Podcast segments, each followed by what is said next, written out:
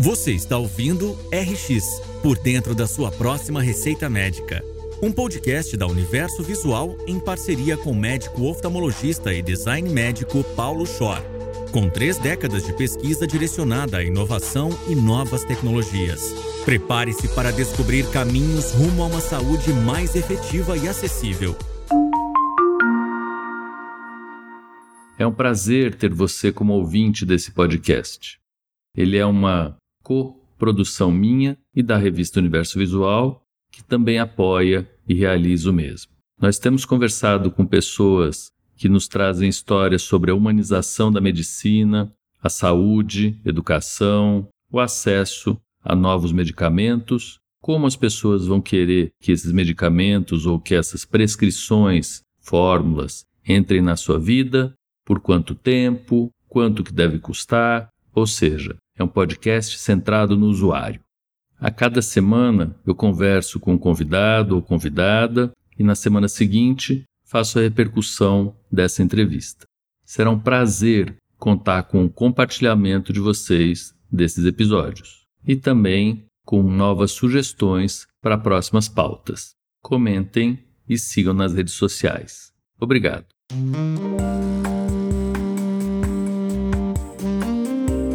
Olá, eu hoje vou conversar com o Ogari Pacheco. O Ogari é médico formado pela USP, fez residência na USP. Logo depois ele foi convidado e criou com vários colegas uma clínica de repouso.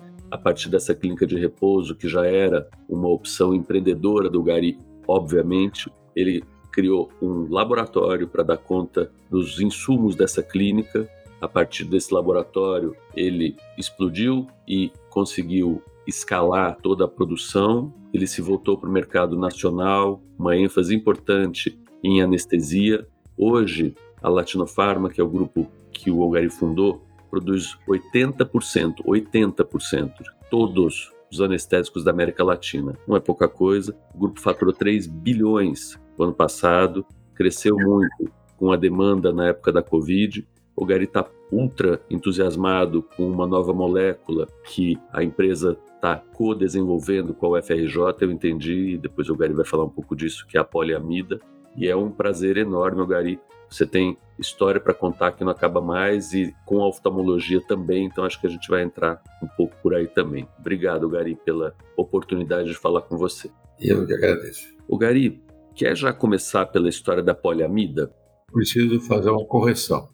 Na realidade, é polilaminina no organismo humano, não só no humano, mas em mamíferos em geral, a laminina é uma proteína presente de forma, digamos, universal. Isso você encontra bastante disseminado.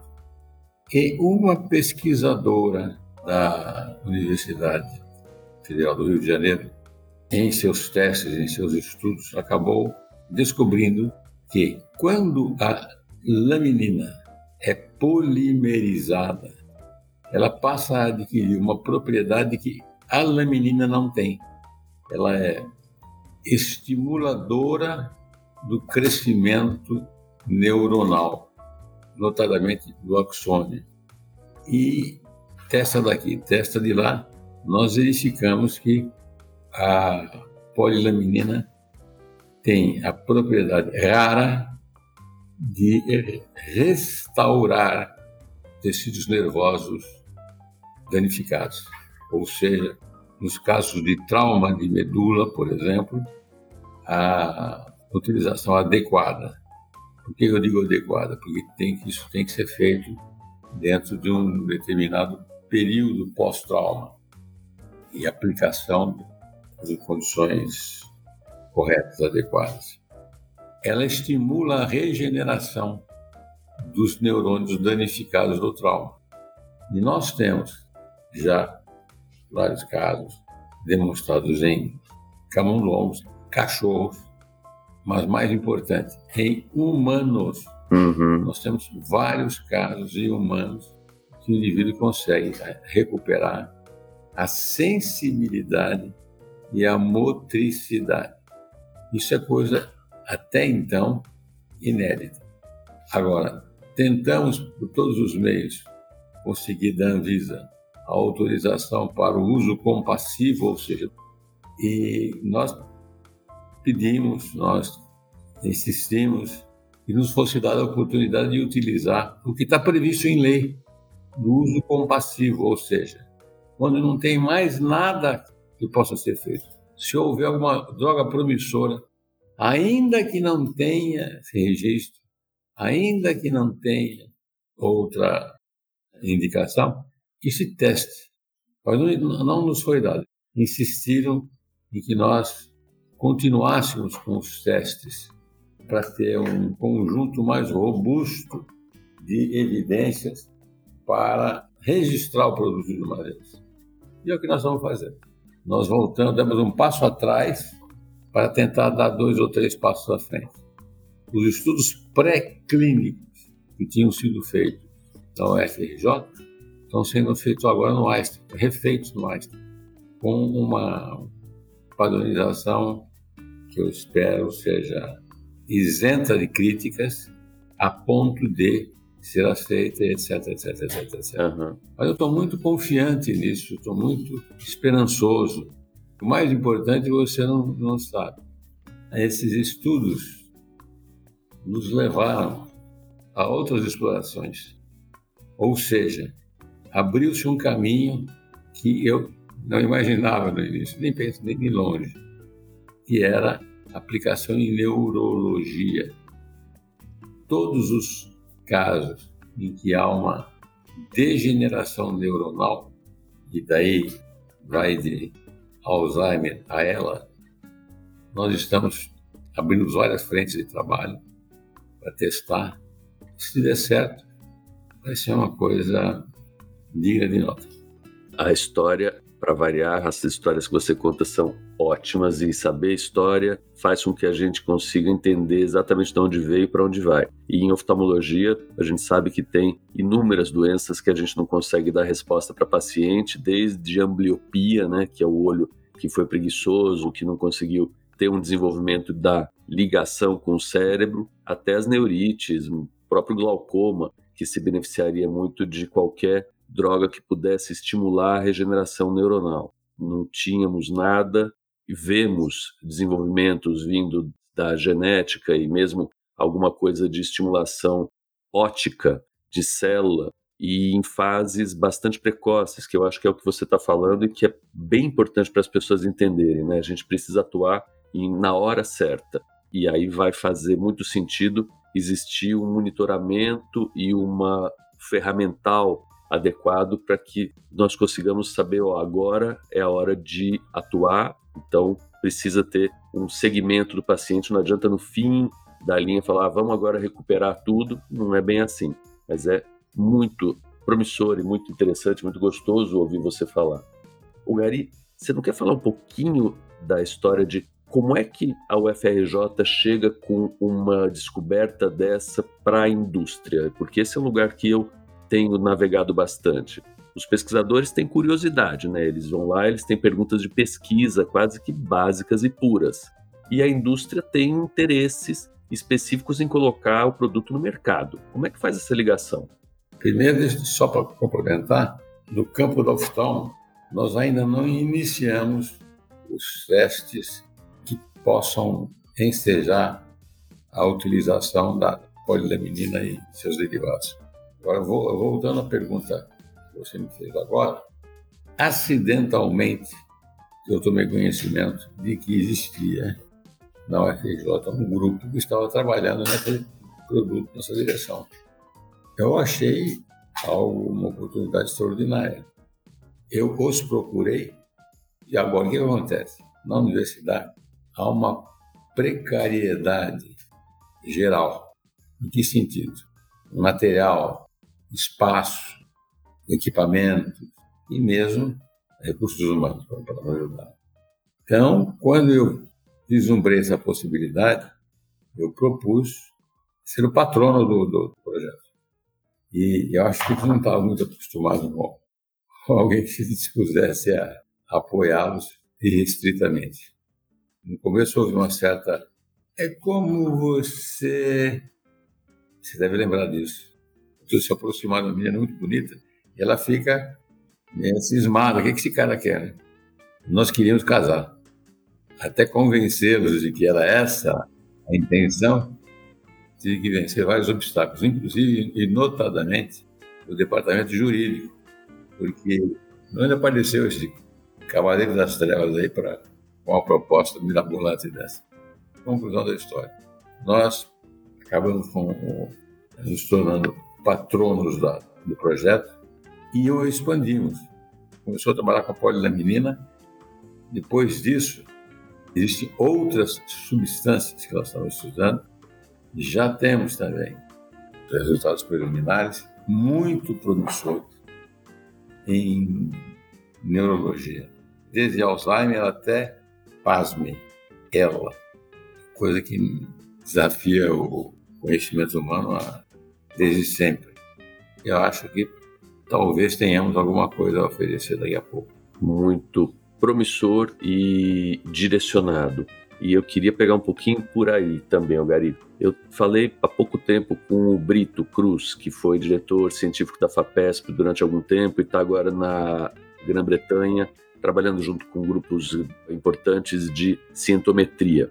E eu lembro que em algumas discussões que a gente teve aqui, e você com certeza participou de várias delas também pela indústria farmacêutica, o direcionamento de recursos e a priorização de descobertas ou de ligações, no meu entender, nunca foi feito de um modo contínuo pelo governo brasileiro por diversos motivos. Depois queria também que você comentasse um pouco disso. Mas como é que vocês direcionam para onde vocês vão? Que você falou em relação à coincidência de ter achado o grupo que trabalhava com laminina. Mas nitidamente você tem uma predileção por neurônio, né? Você vai bastante atrás de diminuir sensibilidade neuronal com dor. Você agora está na laminina, tem esses aspectos da neurologia, anestesia, com certeza vai ter psiquiatria. Como que você direciona esforços além do acaso? Veja bem, vou fazer uma comparação que pode parecer simplória, mas que é elucidativa. Eu comparo isso como subir uma montanha. Quanto mais você sobe, mais longe você enxerga. Eu não tinha nenhuma experiência com a neurologia, nenhuma. Mas quando este fato se deu, eu fui estudar um pouco e me deparei com, a, com inúmeras possibilidades, inúmeras chances. Nós temos o acervo de conhecimento nosso hoje incomparável com relação ao início sabia nada, hoje a gente sabe a gente sabe alguma coisa. E acho que nós vamos poder contribuir para o progresso do arsenal terapêutico nessa área. Por outro lado, você não faz ideia da dificuldade que a gente encontra com a legislação, por exemplo, com a Anvisa, etc. Eu estou falando de coisas que parecem fábula, parecem quimeras você tem que provar três vezes para valer. No começo eu, eu, eu fiquei muito irritado e inconformado. Hoje, eu sei que é a regra do jogo. Tem que fazer estudo, vamos fazer estudo. Gary, deixa eu te perguntar uma coisa que eu acho que vai servir para muita gente. Você está tendo que repetir testes pré-clínicos que já foram feitos e você fala muito especificamente que são testes com rigor e eventualmente a demanda da Anvisa. Se o grupo da UFRJ, só assim por comparação, esse é só um, um exemplo, tivesse se aproximado de você antes, você teria direcionado de um jeito mais curto o trajeto, você acha? Ou você acha que é regulação só? O grupo da, da UFRJ, antes de nós entrarmos no jogo, eles tinham conseguido, junto à comissão de ética, autorização para testes em humanos, porque não tinha alternativa alguma para esse problema. E daí foram feitos testes.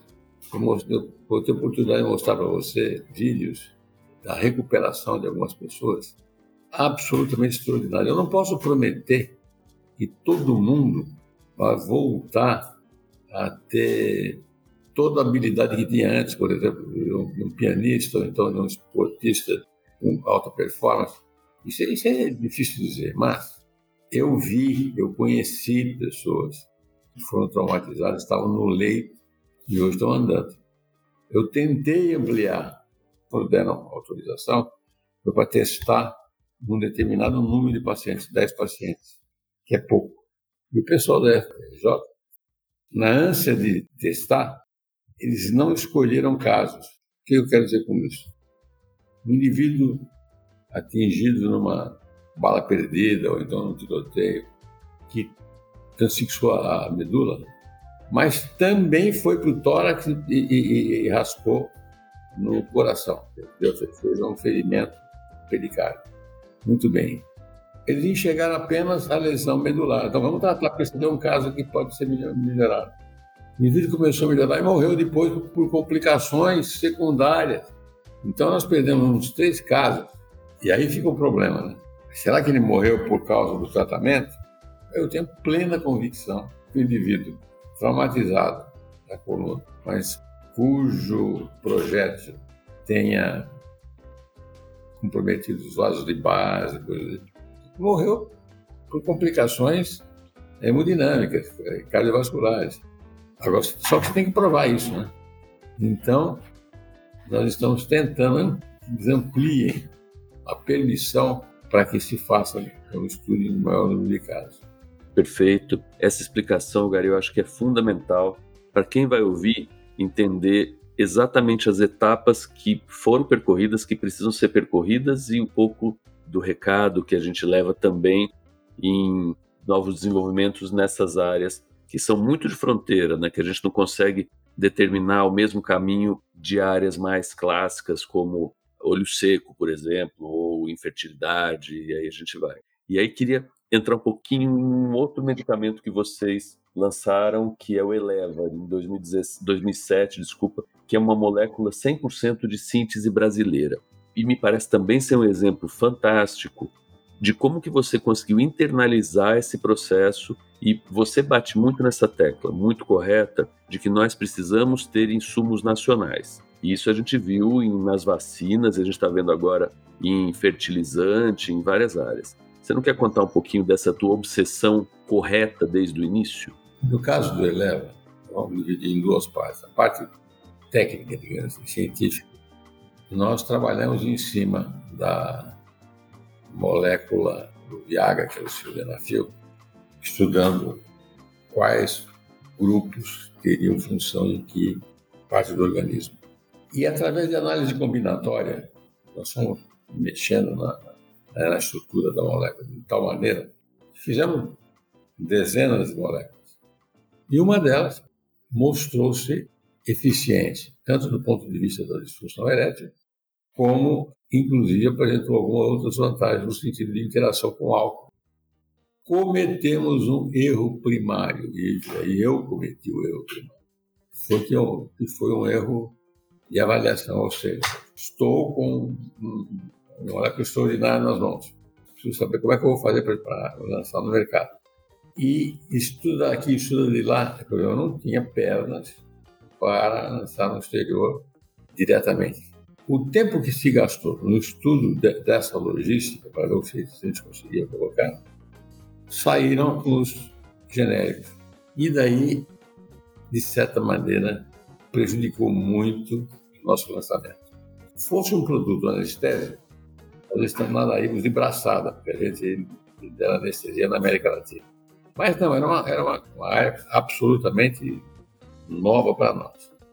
E aí, por erro de, de, de, de cálculo, por erro de, de planejamento, o Eleva vende, mas não vende o que poderia vender a colocação no mercado que você está falando é tão importante como as outras fases todas do desenvolvimento, né? Que é o que você está falando. E você tem inúmeras outras funções que vão mais para o lado de uso e de consciência pública, vamos dizer assim, além dessa tua função de conector, estudioso, descobridor queria falar um pouquinho disso e depois entrar um pouco na história da oftalmo e do simulador, que eu gosto muito dessa história. Mas você foi suplente de senador, você foi presidente de associação, você ganhou inúmeras condecorações, foi empreendedor do ano pela Ernest Young. Você fala muito de poder de compra do Estado. Você acha que a gente subestima a compra do Estado brasileiro? Você acha que o Estado poderia comprar mais? O Estado direciona pouco? Como é que você vê isso do ponto de vista macro, Gari? Eu tenho repetido que nesse campo eu longe de ser uma unanimidade. Eu acho que toda empresa é uma organização em que você empreende. O empreendedor, por definição, é aquele cidadão que corre risco, porque se der tudo certo, ele, ele ofere as vantagens do, lucro que ele obtém. Se der errado, ele vai arcar com o erro de cálculo dele. Onde eu quero chegar? Quando nós nos decidimos por produzir matérias-primas localmente, para mim era uma obviedade canina, é um negócio não tem, não tem o que discutir. O Brasil importa quase tudo. Então, se alguém não, alguém não fizer alguma coisa, você vai ficar condenado a ser dependente das calendas. Uhum a síntese das matérias-primas. Escolhemos as matérias-primas que eram mais importantes para nós, mais utilizadas por nós, porque assim eu tinha o consumidor cativo, que me pagava bem, não discutia o preço comigo, você estava era tudo que o, o vendedor quer. Não deu outro, deu certo. Hoje nós produzimos 60% dos princípios ativos que nós utilizamos. Importamos ainda 40% nem, nem os Estados Unidos têm 100% de autossuficiência. Eles importam também. Uh, mas eu acho que 40, 60 ainda está longe, tem um espaço muito grande para crescer. E uma das nossas tarefas atuais é, é o de ampliar o portfólio de matérias-primas, selecionando as matérias-primas que mais nos interessam para investir na síntese dessas matérias-primas. Isto parecia, há algum tempo atrás, uma sandice. Muito mais fácil ir ao mercado internacional e comprar matérias-primas, porque são de fácil obtenção, uma, uma boa parte delas, baratas, China, Índia. Só que ninguém estava pensando de que uma guerra podia acontecer. Nós já tínhamos tido uma experiência com a Guerra das Malvinas. O Atlântico Sul ficou bloqueado e faltou medicamento aqui. Isso aí mostrou claramente que a saída tinha que, tinha que se abrigar aqui.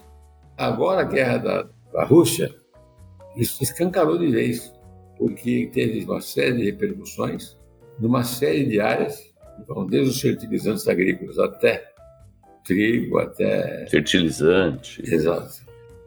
E matérias-primas também. Conclusão: eu acho que nós estávamos certos quando decidimos enveredar pelo caminho da produção das matérias-primas. Eu junto duas coisas. Né? De um lado, nós produzimos matéria-prima, de outro lado, eu achei que nós deveríamos ter caixa da empresa o mais fortalecido possível. Com isso, a distribuição dos lucros seria feita na base de 10%. Eu distribuo 10%. Os outros 90% vão para um lucro e reforçam o caixa da companhia. Conclusão da história, nós estamos sempre com um caixa bastante razoável. O que, significa isso? Eu posso ter estoques. Eu tenho um estoque no mínimo de três meses de matéria-prima e produto terminado. Na contramão do just in time. Quer dizer, just in time, beleza. No Japão, o, o, indivíduo ele pode se dar o luxo de contar com uma peça X, vai ser entregue amanhã e é entregue Aqui, se fizer isso, está morto. Então, o que, eu faço? Em vez de ter dinheiro no banco e não está rendendo nada, eu tenho o dinheiro aplicado em matéria-prima, em estoques. Gari, vamos falar um pouquinho de oftalmologia? A Cristal adquiriu a Latinofarm e você, sabiamente, de novo, disse que você não ia fazer com que a Latinofarma deixasse de existir, mas sim que ela ia continuar produzindo e funcionando, entre aspas, autonomamente. Você não quer falar um pouquinho dessa história também, um pouco desse autonomamente, dessa produção, de como que foi a visão de vamos entrar no ramo da oftalmologia, que é um ramo nanico, perto do ramo da neurologia, da psiquiatria, da cardiologia, da anestesia. Por que, que você foi para aí? É verdade. Mas tem um, algumas coisas básicas, elementares, que todo mundo sabe. Quando você aprende a prescrever, isso é uma faculdade, ainda aluno, ainda residente, aí é que vai, vai formar o seu receituário. Se eu for, for atrás da cabeça branca para tentar convencê-lo a mudar, é difícil para caramba. O camarada já tem aquilo sedimentado. Então nós resolvemos investir na jovem guarda, nos residentes, oferecendo a eles coisas que eles não tinham, no caso específico do simulador. O simulador, no começo, acho que é um tanto quanto dúvidas, será que vai funcionar, que não vai? E compramos um. Hoje nós estamos com cinco. Tem, inclusive, o simulador itinerante.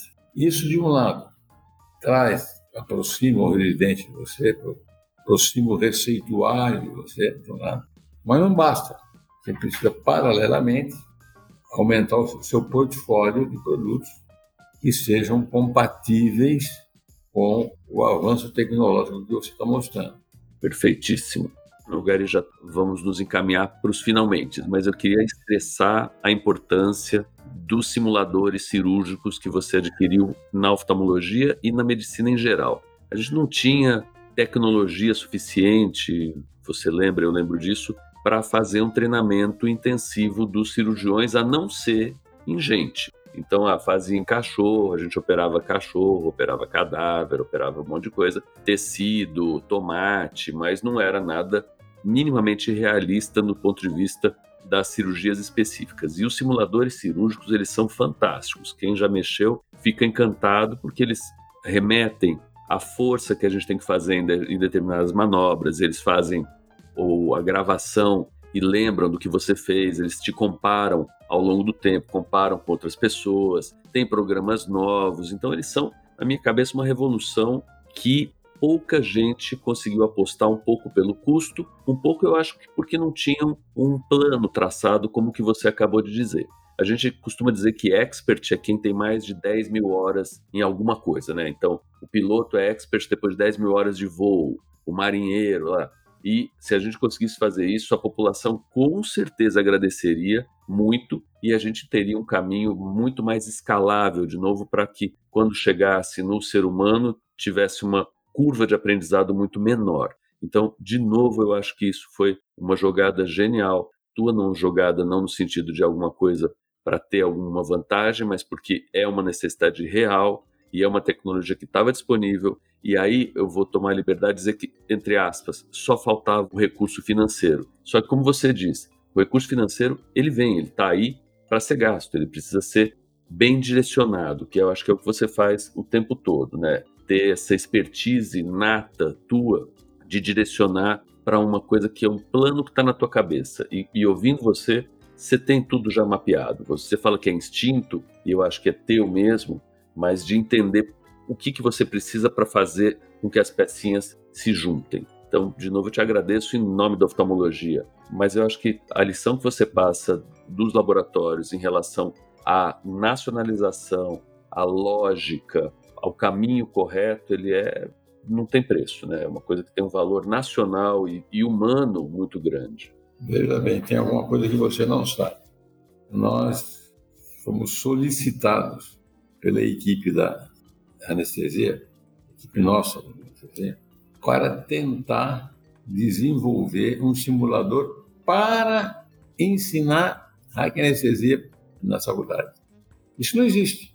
Então nós fizemos um contrato com a, com a mesma empresa da, da, da Oftalmo para o desenvolvimento de um simulador para hack. Eu aprendi hack fazendo hack em, em humanos, que é o que se faz até hoje. Mas com certeza vai ser um aprendizado mais rápido, mais fácil, que vai dar mais segurança para o jovem anestesista, se ele puder antes ter a experiência no simulador. Isso está em andamento. Estou dizendo que você antevê as coisas e você não dá um ponto sem nó. Isso é fantástico, é muito bom. O Gari, brigadíssimo pela conversa, foi um prazer. Sempre que eu te encontro, eu aprendo muito. Acho que as histórias ensinam muito mais pra gente do que coisas que vêm aleatoriamente. Quando a gente junta os fatos, quem está ouvindo tem um prazer enorme de se colocar nesse local, mesmo que o tempo tenha sido diferente, a gente se transporta para essas realidades e tem uma felicidade grande de participar disso também. Então, muito, muito, muito obrigado, Gari. Não por isso, disponha da gente, sempre que quiser, bater um papo, estamos aqui.